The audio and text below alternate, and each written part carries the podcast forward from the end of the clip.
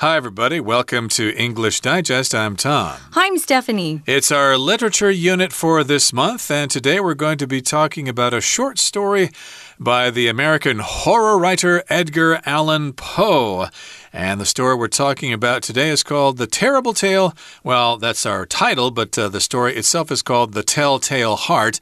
Have you read any Poe stories before, Stephanie? Oh, uh, this one I'm very familiar with. I remember, I think I was in elementary school when I first read it, and I just thought it was so scary. And I thought, how could someone be so insane to chop somebody else yeah. up? And then they continue to hear the beating of the heart. And I, I kind of thought that the the murderer deserved it. But yeah, I have read it. Have you read this one, Tom? Uh, maybe a long time ago when mm. I was mm. young, but I do remember some other Poe stories. Uh, besides the Telltale Heart, there was the Cask of Amontillado or Montillado. I can't remember how oh, to pronounce that. that. Uh, the Pit and the Pendulum, mm. uh, the Fall of the House of Usher, etc., etc. But today we're talking about the Telltale Heart. And it's a story about uh, whether or not a person is insane, whether they committed murder, and of course, it's very scary along the way. So let's get to it, everybody. Let's read through the contents of today's lesson, and we will summarize our story, The Telltale Heart. Must you keep calling me mad? I am just dreadfully nervous, and this sharpens my senses. I'll prove it to you by telling you about the old man. I loved him. There was no passion in what I did, no motive. It was his eye. One eye resembled that of a vulture, and whenever it gazed upon me, my blood ran cold. I made up my mind to kill him. Again, I assure you I'm not insane. Listen to how cautiously I committed the deed. For seven nights, I crept to his doorway and looked inside the room. I shone a light upon the old man's face, but his evil eye was closed, so I could proceed no further. Then on the eighth night, the eye was staring back at me. At the same time, my acute hearing detected a low, dull, quick sound. It was the beating of the old man's heart, and it grew louder. It aroused my fury, and I leapt into the room. The old man shrieked once before he died. I worked quickly, cleverly, and concealed the corpse beneath the floor. Soon after, the police arrived. A neighbor had heard the scream and alerted the authorities. Yet I talked in such an articulate manner that they couldn't have suspected me. I let them search the house, and we even sat in the room where the old man's body lay hidden. Then I heard once more that low, dull sound. It became louder, and I was sure the officers would hear it. I began to talk loudly, wildly, striding around the room. The ceaseless beating thundered in my ears. At last I cried, I admit it! Tear up the floor! It is the beating of his hideous heart. Let's dive in, guys. We're going to talk about this scary story. Um, I love it. It's kind of uh, fun. And it's there's no blood in it, but it's just your own imagination um, conjuring up this crazy guy, uh, you know, being driven insane and then chopping somebody up and then uh, being driven even more insane but by what he thinks he can hear this dead person's heart still beating. Uh, he feels guilty, I'm sure. And so he finally confesses, which you should if you do something bad. You should confess and uh, pay the penalty. So, anyway, it is Edgar Allan Poe. He's famous for Gothic fiction. Uh, he was a scary looking man, I thought, Tom. Mm. When I saw his picture, I thought, yeah, he looks like he would write Gothic fiction. Yeah, he's often described as having a short and unhappy life. I think he's from Baltimore or something like that. Back east, yeah. And he spent uh, some time in England, I believe. But uh, we're going to summarize the story today. And I should point out that the writer of our article today has written uh, this article in the spirit of the story itself because the story itself is written in the first person. I did this, then I did this. Yeah. And so our writer here has uh, written a simplified version of the story, but uh, of course, if you read the real story, it will have more details and be somewhat longer. But in any case, let's uh, dive right in here and look at the first part. It says, Must you keep calling me mad? Do you have to keep calling me insane? Do you mm -hmm. think I'm mm-hmm. crazy? I am just dreadfully nervous, and this sharpens my senses. I'll prove it to you by telling you you about the old man. Now, here I've got the word dreadfully. That's an adverb. And uh, we use this to emphasize something. Uh, we oftentimes use a, a, negative word to emphasize something. Oh, I'm terribly sorry. Yeah. I'm awfully sorry. I'm dreadfully sorry. And here he says, I'm just dreadfully nervous. I'm very, very nervous. But uh, this is actually helpful. It sharpens my senses. If I'm nervous, therefore I can see things that other people can't, maybe. Right. Uh, we this word comes from the noun dread. If you dread something, actually, um, it's a verb. To dread something is to fear something that is in the future. For example, I dread going to the dentist. Mm. I think that's my one of my greatest fears. I know it's silly, but they always hurt. So I dread doing something. Well, if you're dreadfully nervous, you're very nervous about something that you think's going to happen. And sometimes when you're nervous that way, your your senses do sharpen. They become more alert to what's going on around you. You might have better hearing.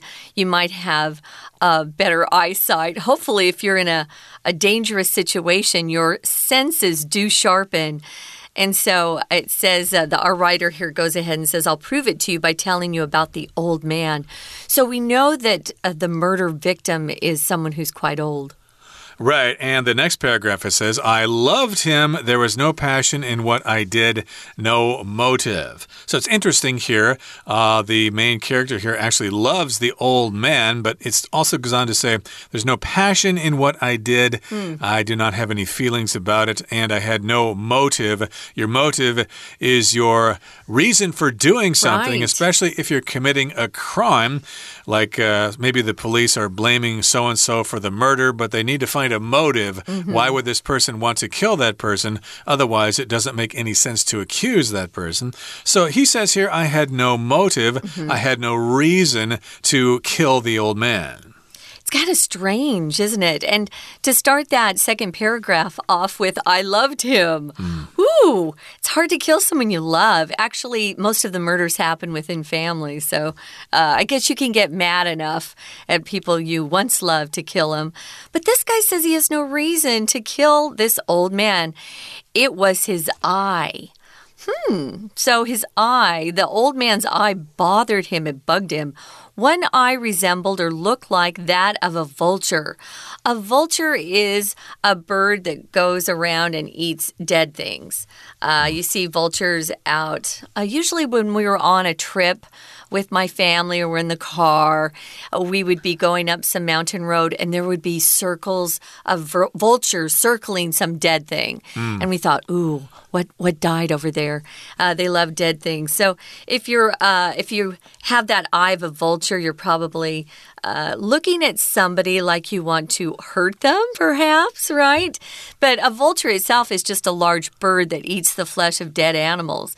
But if you describe a person as a vulture, you kind of disapprove of them because you think they're trying to gain something from someone else's troubles. Right, so one eye kind of looked like the eye of a vulture, and whenever it gazed upon me, my blood ran cold. Ooh. I got really scared.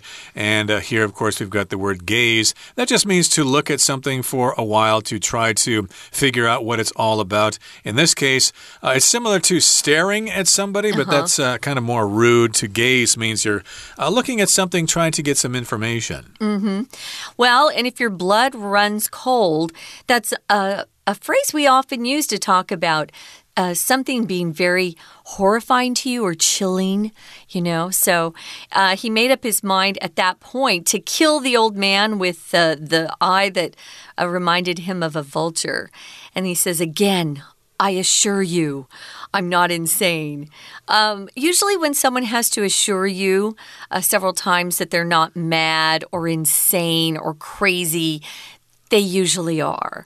But mm. if you assure somebody, you you um, make sure that they are sure of something. To assure makes them uh, just give them more confidence in what's going on. So you're if you're assuring someone, you're stating something uh, with a lot of earnestness. You want them to believe something you're telling them. Um, you're telling them to have confidence in what you're telling them. And so we're supposed to believe that the guy who is insane, but says he's not, is not insane. But we know he is. Insane is a fancy way of saying someone's crazy, they're off their rocker, they've lost all their marbles, etc. And if you commit something, that means you do it, usually mm -hmm. something bad like to commit murder, to commit a crime, or to commit an error, etc. And this is how he actually did this very carefully, how he committed the crime of killing the old man. You can also use commit, though, in a positive way. Maybe you're committed to a spouse or committed to a partner you're dating. Mm. That is a sure. good thing. But yeah, we often will um, add something after that, like commit suicide, commit murder, uh, commit hara-kiri. Lots of things that are quite negative. Okay, the next paragraph here goes on to say, For seven nights I crept to his doorway and looked inside the room. So here, crept is the past tense of the word to creep, which means to kind of move in a sneaky way mm. uh, through a house or through the forest or something. So he snuck up on the doorway or sneaked, I guess you can say it both ways there, uh, to the doorway and then looked inside the room. And it goes on to say, I shone a light upon the old man's face, but his evil eye was closed so I could proceed no further. So I guess he's trying to look for an excuse to kill the old man, but the eye is closed. He can't see the vulture eye, so therefore he has no reason to kill him. Yeah, notice our author is writing this in the past tense, and so shone is the past tense of shine, which is to um, maybe take a flashlight and put some light in someone's face. Here shone is the past tense of this verb. They use it more, especially in British English. American English, we just say shined, uh, which is the normal conjugation of this, but they love shone. In uh, especially in the UK, they're both correct, and you may, uh, in some future time, be studying in, you know, in some country where they speak British English. So now you'll know. So I shined or I shone a lot, a light upon the old man's face, but his evil eye was closed. So I could proceed no further. To proceed just means go forward. And that brings us to the midway point in our explanation for today. Let's take a break now and listen to our Chinese teacher. Hello everyone，我是派老师。今天讲解的是夏季合刊 Unit Fifteen The Terrible Tale of the Telltale Heart。这个单元是文学介绍，这次介绍的是十九世纪初期有一位美国文学家， 那他呢叫 Alan Poe，他写的这个短篇故事啊，还有诗，其实都非常的有名。短篇故事里面常常有很多的恐怖元素。这个单元介绍的可以说是经典的代表作，就是《Telltale Heart》告密的心。好，那我们先看第一段。第一个单元呢，其实是主要告诉我们整篇故事的大意。那我们特别注意到，其实这一整篇呢，是从第一人称来出发来写作的。那刚好呢，这个旁白他也参与在故事的情节里面。第一句他就说：“Must you keep calling me mad？你一定要一直说我是疯了吗？”啊，一开始呢，就针对自己的精神状态来提出澄清。他就说。I'm just dreadfully nervous。我只是特别的紧张，紧张的要命。And sharpens my senses。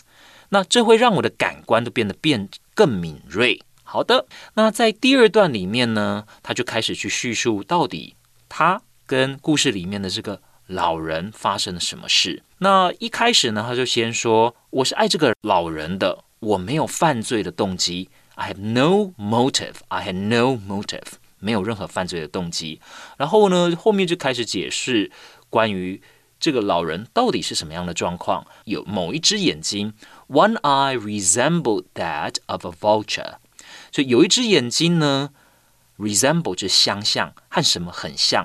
这个 that 所指的呢，当然就是前面的这个 eye。那我们知道同类的名词单数呢，我们用 that 来代替，它很像呢，秃鹰的眼睛。好，那每次只要呢，这个老人用那只眼睛看着他的时候，他就会觉得不寒而栗。My blood ran cold。好，那接着他又再次澄清了。我们看到第六句，Again I assure you I'm not insane。Insane 跟 mad 其实就是一样的哦，都是指疯狂。在下面呢，第三段他就来解释某天晚上。哦，应该是说连续七天晚上，他先描述整个事件哦，从头到尾的经过， For seven nights, I crept to his doorway。他就跑到这个老人的门口去。好，第二句呢，他就讲到 I shone a light upon the old man's face。所以从门口呢，他就拿着呃，可能是手电筒啊，照着这个老人的脸。But his evil eye was closed。可是当时他的眼睛呢，啊 是合上的。So I could proceed no further. Proceed 其实就是持续的进行。We're going to take a quick break. Stay tuned. We'll be right back.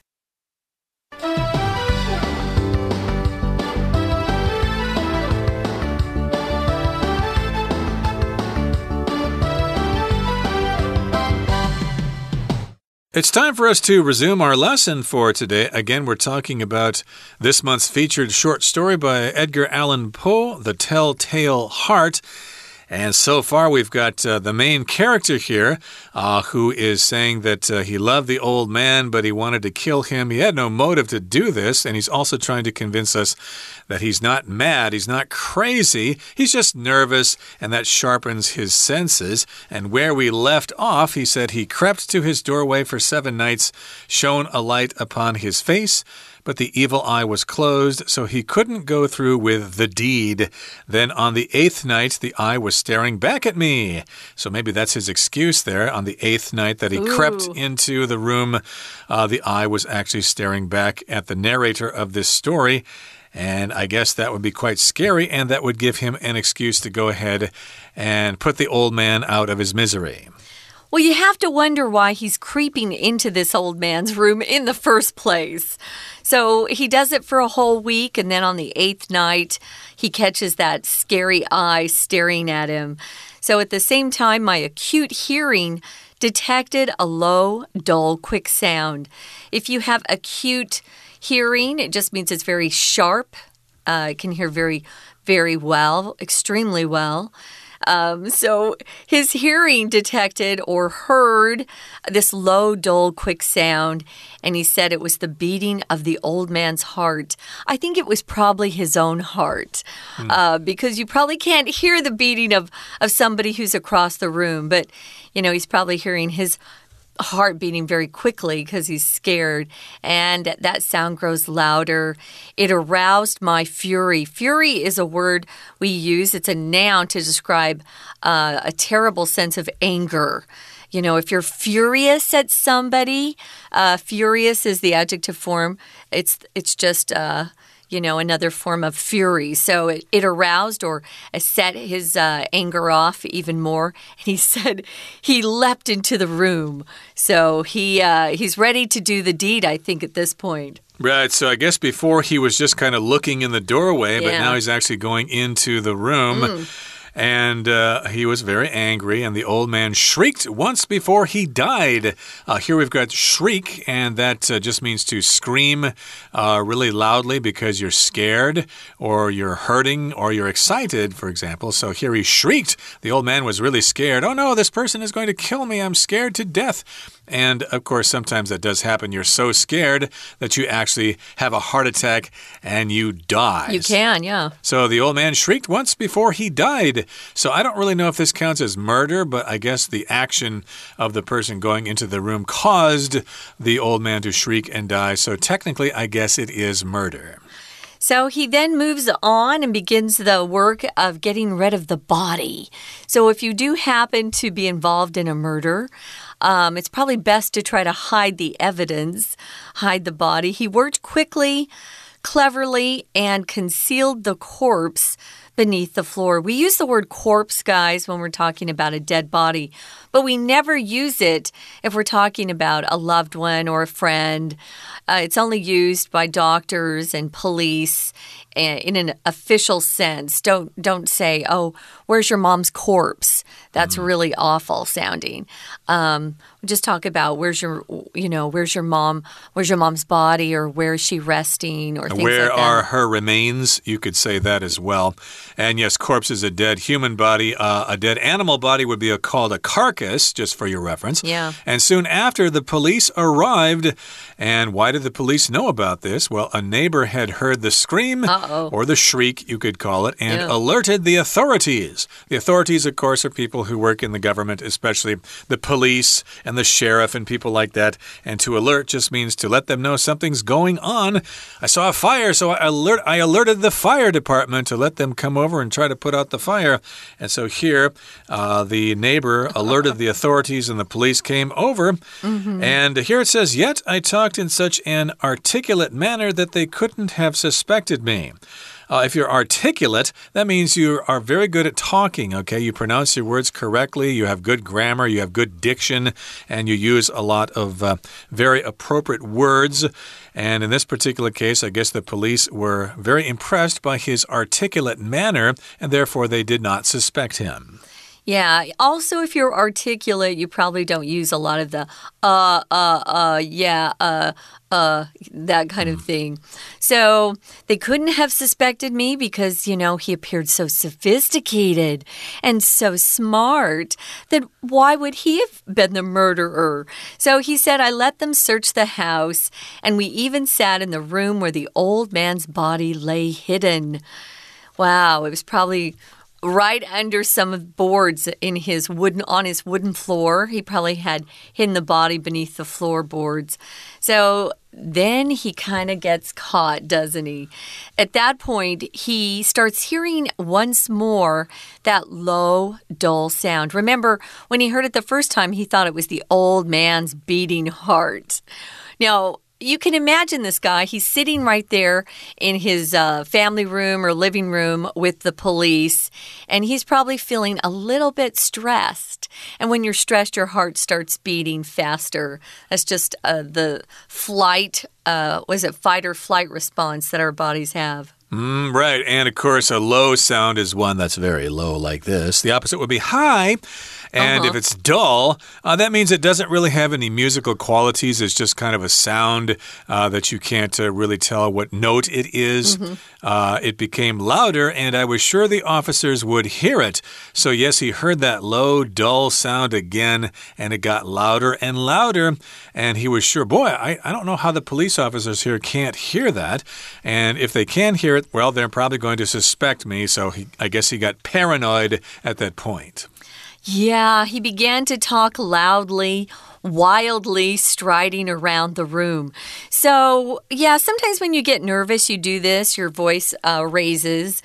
If you're talking wildly, um, you're actually giving someone the impression that you are crazy. Um, and if you're striding around the room, that just means someone who's walking back and forth around a room. And we do that sometimes when we're stressed tense, angry. If you're at peace, you're not striding around. You just have a lot of extra energy to burn when you're upset. So sometimes that's what we do. We just walk around a lot. And it goes on to say, the ceaseless beating thundered in my ears. If something's ceaseless, then it just doesn't stop. Okay, we often use the example of uh, like the weather, and the, you know, like sunny days have been ceaseless for several uh -huh. months and we're really hot and uh, there's a drought going on. Or sometimes the uh, rain is ceaseless in Taipei. It almost rains every day, especially during the winter. But here, this uh, sound just wouldn't stop. It just kept thumping and it thundered in his ears years, it was driving him nuts. It was driving him crazy. Yeah. So, what does he do?